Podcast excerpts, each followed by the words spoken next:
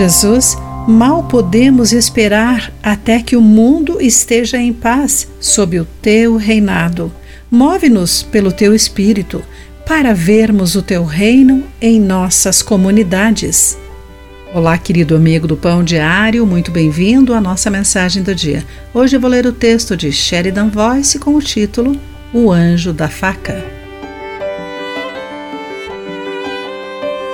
Quando o crime por faca cresceu no Reino Unido, o British Iron Work Centre trabalhou com as forças policiais locais e colocou 200 caixas de coletas em todo o país e realizou uma campanha de anistia. 100 mil facas foram entregues anonimamente, algumas ainda com sangue nas lâminas.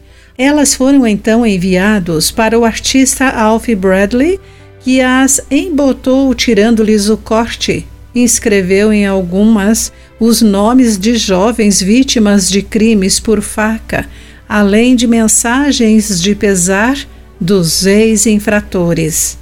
Milhares de armas restantes foram soldadas para criar o Anjo da Faca, uma escultura angelical de seis metros de altura com asas de aço cintilantes. Diante da estátua Anjo da Faca, imaginei quantos milhares de feridas haviam sido evitadas por sua existência. Pensei na visão de Isaías sobre os novos céus e terra, onde as crianças não morrem, jovens nem crescem em meio à pobreza geradora de crimes. Um lugar onde o crime por faca não existe mais porque as espadas terão sido remodeladas e terão propósitos mais criativos.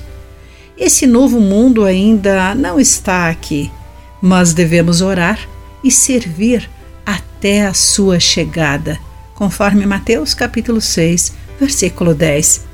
À sua maneira, o anjo da faca nos dá um vislumbre do futuro prometido por Deus.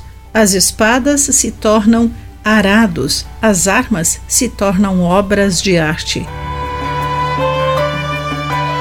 Querido amigo, Quais projetos redentores podemos trazer à memória para vislumbrar um pouco mais esse futuro? Pense sobre isso.